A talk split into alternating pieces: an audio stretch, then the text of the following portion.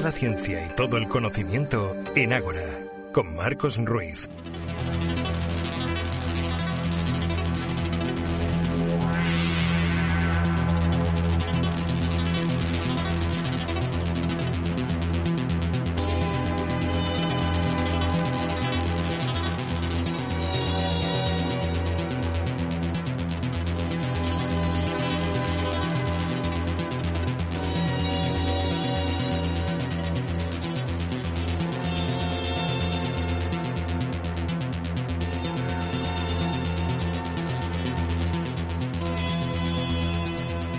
Final del programa Ágora.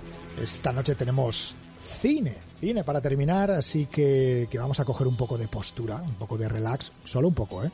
Porque esto no es cine exclusivamente de palomitas, es ciencia y cine, con el ánimo de alcanzar conocimiento a través de la magia del celuloide y con nuestro compañero amigo crítico de cine, Javier Millán. Buenas noches. Hola, muy buenas noches, Marcos. Bienvenido, muy ¿eh? Hacía días, hacía días. Que no nos veíamos en persona, está muy bien. Veíamos... en, en, mundos virtuales.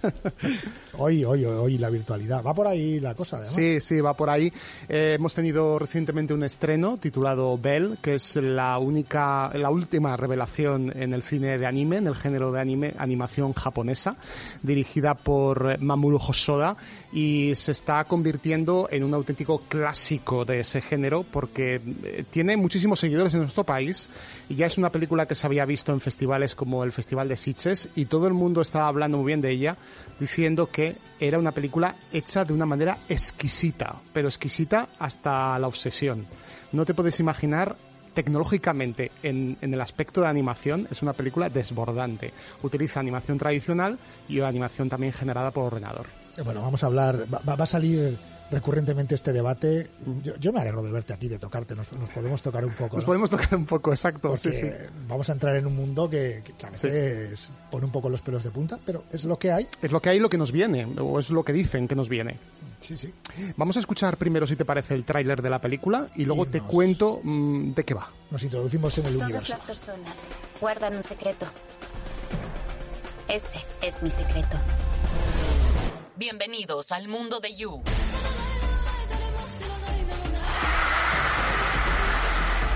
Susu, sal de ahí y ve a cantar. No puedo, no puedo, no puedo, no puedo. Nadie jamás imaginaría que Belle es una campesina sin gracia como tú que vive en medio de la nada. ¡Es él! ¡Que no escape! ¿Quién es? ¡Arruinaste el concierto de Bell! ¿Cómo se atreve? ¡Vete de aquí! ¡Lárgate! No quiero que me miren. Dime, ¿quién eres? Este peligroso dragón atenta contra el orden de You, aterrorizando a todos en You. ¿Por qué eres tan violento? ¡Ey, responde! No sabes de lo que estás hablando. No viviremos en paz en You si no vencemos al dragón. Moretones. Lamento no haberte dicho la verdad. ¡Espera! Es que miedo nunca, pero, pero respeto y mucho, y más si tienes una, una niña que va a cumplir seis años, unos sobrinos que están entre los ocho y, y los trece.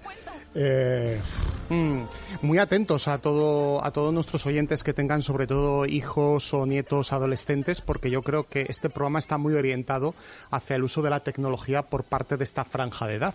Eh, estábamos escuchando eh, la voz de la protagonista. La protagonista es Suzu, que es una niña, eh, la típica niña tímida que no es popular en el colegio, que no puede relacionarse con los demás porque no lo consigue, porque tiene además en casa unos problemas familiares terribles, ha muerto la madre,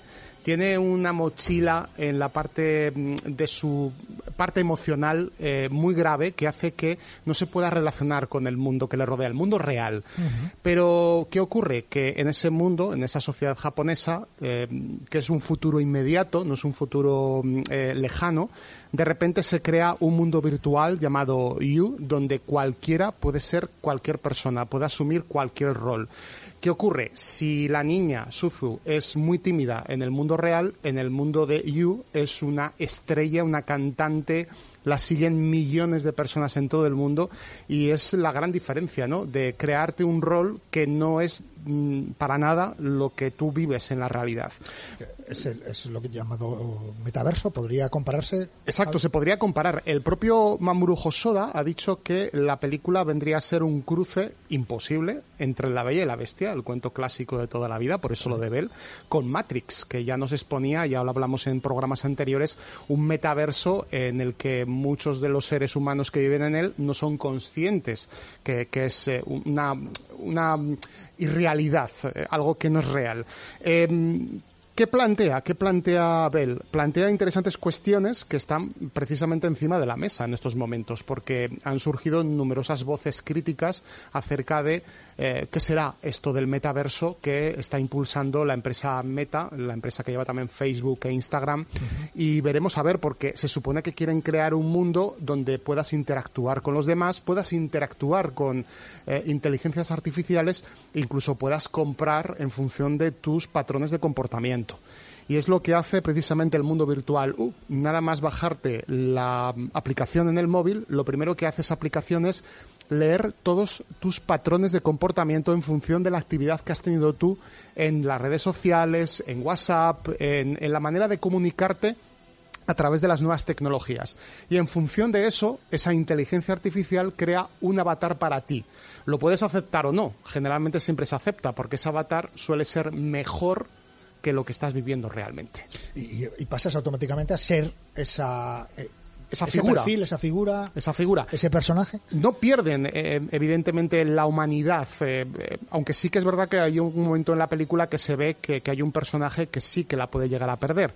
Pero eh, son conscientes que es un mundo virtual. No es como el Matrix, que están encerrados en ese mundo virtual y solamente unos pocos, los elegidos, son los que saben que tienen que luchar contra las máquinas que han creado ese metaverso. ¿Tienes otro título que, que plantear que nos recuerda todo esto? Es evidente, es Ready Player One. Me llamo Wade Watts. Mi padre me puso ese nombre porque sonaba identidad secreta de superhéroe, como Peter Parker o Bruce Banner.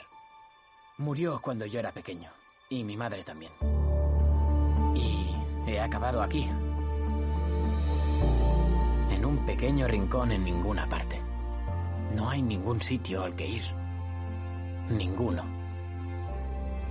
Excepto Oasis.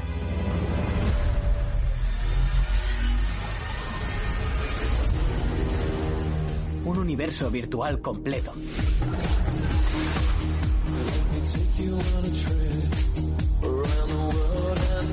La gente entra en Oasis por todo lo que puede hacer. Y se queda por todo lo que puede ser. ¿Lo sientes? Ah, sí, es el único sitio en el que siento que soy alguien. Oasis fue una idea original de James Halliday. Hola, si estáis viendo esto es que he muerto. He creado un objeto oculto, un huevo de Pascua. El primero que encuentre el huevo heredará 500 mil millones de dólares y tendrá el control absoluto de Oasis. Si hago el paralelismo con la sala Oasis de la capital aragonesa, se nota que estoy muy fuera, ¿no? De este mundo Nada que todavía. ver, nada que ver. Aunque bueno, pa- para algunos era otro universo, ¿verdad? Ese lugar. Cada uno tenemos el, el universo de nuestra época. Estábamos escuchando el tráiler de la película de Steven Spielberg, que en el año 2018, eh, basándose en un libro también del mismo título, ya avanzaba también esto del metaverso, el tema de, de los universos virtuales. Aunque mi compañero Rafa Moyano siempre me recuerda que mucho mejor el libro Sí, sí, lo que, comenta mucha que la peli. ¿A ti te gusta mucho la peli? A mí me gusta más ¿Te la película. mucho? Ah, Yo es que soy muy fan de Spielberg, entonces tengo que reconocer que a mí se me ve enseguida el plumero con Spielberg, ¿no? Pero, pero reconozco que también plantearon visualmente un mundo virtual desbordante con Oasis. Quizás sea una película donde el mundo virtual es demasiado exacerbado y donde tiene muchísimos detalles. Yo siempre digo que las cosas no tienen por qué ser excluyentes. Sí, sí. Aunque se comparan, nos Exacto. podemos quedar con las dos formas de formatos diferentes. Esta, esta misma historia, pero volvamos al, al metaverso en la edad adolescente, a la historia Mm. de Suzu y al universo You. Ujú. Fíjate, el universo You hay un detalle muy importante que lo dicen desde el principio. de la película, En la Bell película. que estamos abordando esta noche. Eh, ¿Cómo te venden el mundo virtual de You? Te lo venden de la siguiente manera. Te dicen, en nuestro mundo puedes empezar de cero cuando quieras. En el mundo real no. Ojo con esta frase. Hoy vamos a estar Bueno, un poco A filosóficos veces y el mundo real te pone contra las cuerdas, pero... Y sí que hay mucha gente que dice, bueno, pues voy a empezar, voy- pero es muy voy a difícil, empezar de cero. Desde luego, desde luego. A Aquí, ver. aquí te puedes ir, puedes resetearte un poco y... Puedes y hacerlo, es decir, yo puedo entender que, que hay gente que dice, bueno, pues me han ido mal las cosas y me marcho a otro lugar, a otro punto del planeta y empiezo de cero. Pero no puedes abandonar tu mochila emocional. Eso es imposible. Cosa que en el mundo de You sí que lo puedes Y los recuerdos. Y los Ni borrar- recuerdos. Ni borrar el pasado, que Imposible. querríamos. Entonces, ¿qué pasa con los adolescentes? Que la vida de los adolescentes, todo, todo el mundo que hemos vivido esta etapa, eh, tiene que ser una etapa donde funciona el ensayo y error. Estamos aprendiendo en un cuerpo nuevo que está creciendo, que, que no sabemos por qué crece. A veces incluso eh, vemos, nos vemos en el espejo y nos veíamos en el espejo y no sabíamos quién era esa persona que antes era un niño hacía poco tiempo y de repente es mayor y tiene que enfrentarse al mundo adulto y sobre todo a la socialización con los demás. Esto es súper importante. Yo quería hacerte una pregunta, eh, por, por si alguien en, en su casa, aunque los amigos de, de Agora saben muchísimo más de esto que, que yo, la duda que tengo es cómo de inmersivo es el metaverso. O sea, En, en el caso de Bell, o sea, en ¿cómo te introduces en el, claro, tú tienes tu vida real, pero tienes que introducirte en el en metaverso. ese mundo. En el caso de Bell, la inmersión es total.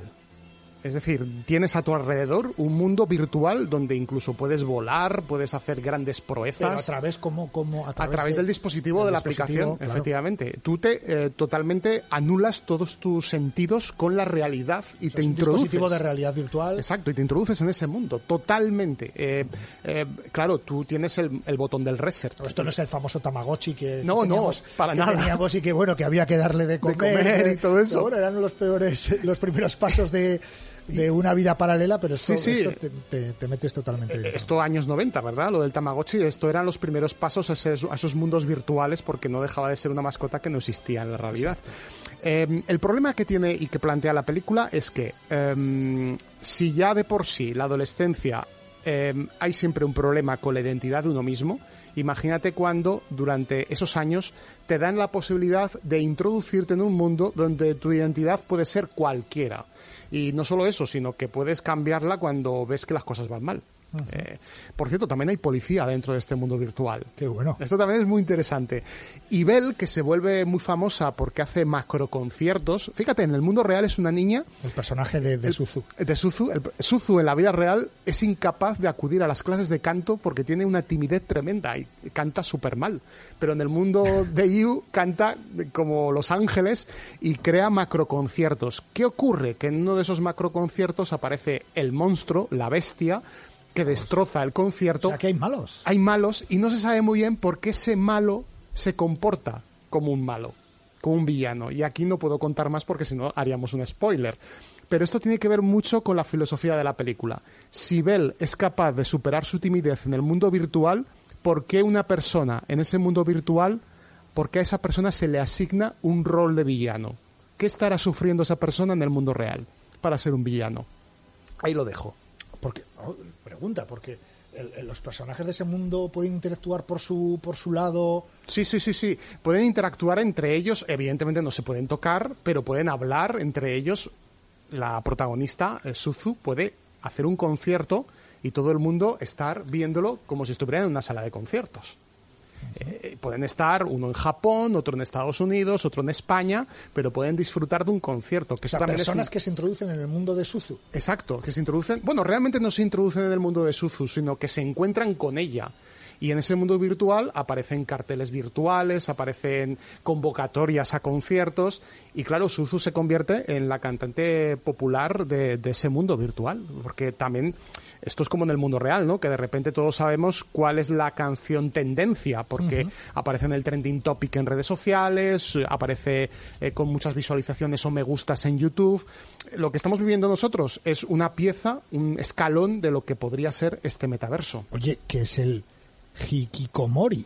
Vamos a escuchar, eh, vamos a que alguien nos lo explique, ¿no? Tengo un corte de un reportaje emitido por France 24 Horas en español y verás que es un término que a mí me ha volado la cabeza.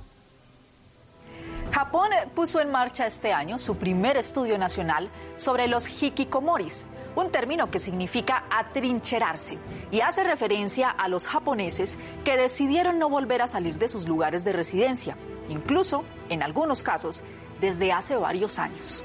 Se trata de una forma de cortar cualquier lazo con la sociedad porque no logran integrarse a ella. Al quedarse sin ir a la escuela, al trabajo o sin amigos, estos ermitaños empiezan a desarrollar enfermedades mentales y comportamientos depresivos. El triste fenómeno que tiempo atrás era solo asunto de los jóvenes se ha extendido a todos los rangos de edad de la sociedad nipona y ahora las autoridades le ponen foco a los jubilados que lleva a otro fenómeno inquietante, los llamados kodokushi, que quiere decir muertos solitarios. Bueno, o Bueno, sea, ahora, ¿eh? ahora- ahora no solo los, los adolescentes, Sino las también- personas también mayores. O sea, Mm. eh, lo que estamos hablando, ¿no? El, el problema que puede tener esto de aislamiento de, de- de personas que, que no consiguen conectar con el mundo real y, y- y si les ofrecen este Mm. esta vía de escape, pues, Imagínate. pues, a- acaban en otro sitio. Porque seguimos estando en este mundo. Seguimos, Aquí, seguimos estando en este mundo. tocamos madera. Tocamos madera, exacto. Es que eh, el problema es que mm, estas personas pierden un poco la humanidad, ¿no? Porque la humanidad, el ser humano como tal, es un El ser contacto social. con otros humanos, esa es la, la humanidad, ¿no? La relación. Lo hemos estado hablando tú y yo al principio, ¿no? No es lo mismo hacer un programa en directo tú y yo en persona que nos estamos viendo que, que hacerlo por Skype u otros sistemas virtuales, ¿no? No eres un holograma ni nada de esto, ¿no? Exacto, de momento no hemos llegado a ese punto. Pero fíjate, el Instituto Psiquiátrico de Montreal, de, de Madrid, eh, no es que sea de Montreal, sino que se llama Montreal Ah, y es de Madrid, No, no eh, no está en Canadá. ha hecho un informe sobre los ermitaños modernos, estos hikikomori, y dicen que en Japón medio millón de personas, es decir, un 1,57% de la población, ha decidido quedarse encerrados en su casa, aislarse socialmente y solamente tener una influencia por parte de la tecnología, es decir, que se relacionan solo a través de la tecnología, y eso que el metaverso todavía no ha llegado. O sea, se relacionan con redes sociales con lo que tenemos ahora en la actualidad. Pero esto no es un fenómeno que solamente sea de Japón, se ha extendido a otros, a otros países. En Corea del Sur ya están eh, rondando el 0,3% de los habitantes según un estudio del 2005, así que imagínate los que habrá ahora. Y luego en Hong Kong, en una encuesta de 2014, se calculó que casi el 2% de la población eran hikikomori. Y en España también, ¿eh? En España se ha datado unos 190 casos entre 2008 y 2014 y los expertos dicen que esto es solamente la punta del iceberg. Bueno, también hay soluciones. Hay también soluciones. soluciones. Desde la Fundación Operaterres eh, aportan eh, soluciones a este, a este problema. Se requiere promover espacios y contextos comunitarios, como por ejemplo experiencias de tiempo libre educativo. Experiencias que pueden favorecer redes de amistad y de relaciones diversas para los niños y adolescentes y también para las familias.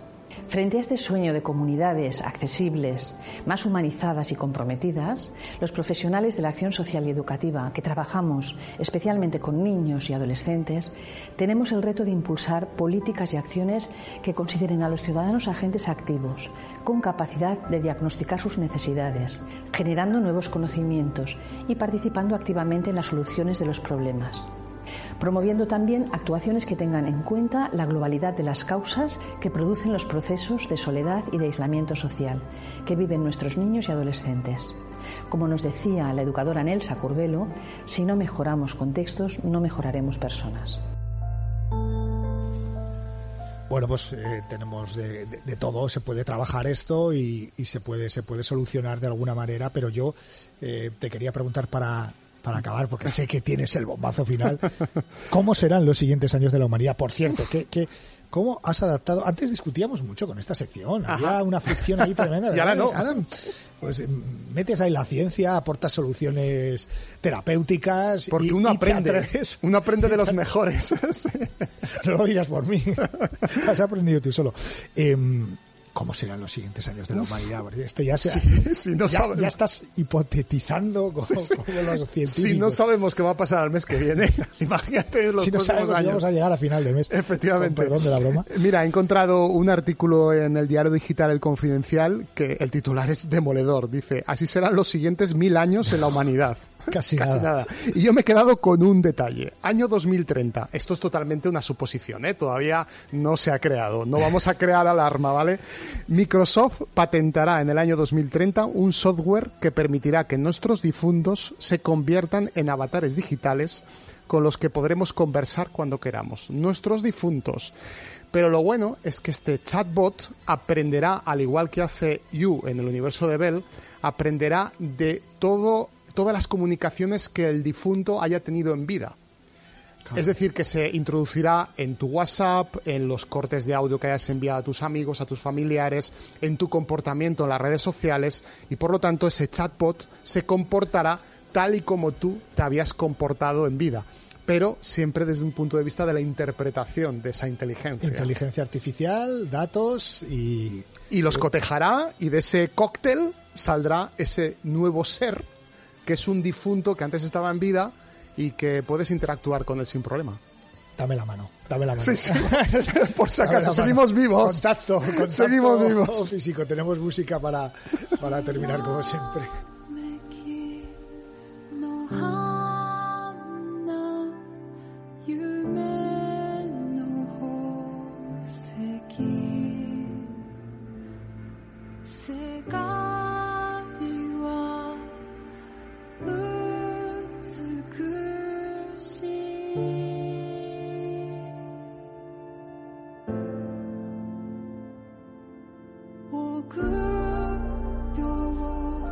Yo tengo una teoría para todo esto. Eh, las, las cosas acaban sucediendo. Quizás si pase esto, bueno, los expertos apuntan a ello, pero hay una cosa que es el factor tiempo y eso eh, tenemos que, que interpretarlo a nuestro favor. Así es. Pasará, pasará mucho tiempo. Pasará Sí, mucho tiempo. yo creo que sí. Espero que no pase eh, ni tanto tiempo, al revés, muchísimo menos. Y espero verte aquí siempre en la, en la radio. Así lo haremos. Millán, que se nota. Otra cosa es que, que tengamos que hacerlo telemáticamente por videoconferencia. Te Ahí va, tengo que, tienes final. Calla, sí, calla, calla. final. Es que está relacionado con lo que me estás contando. La canción se titula A un millón de millas de distancia. Que la distancia sea más cercana para todos, para todos los seres humanos. Que no nos distanciemos por estas realidades virtuales. Gracias, Javi. Hasta la próxima.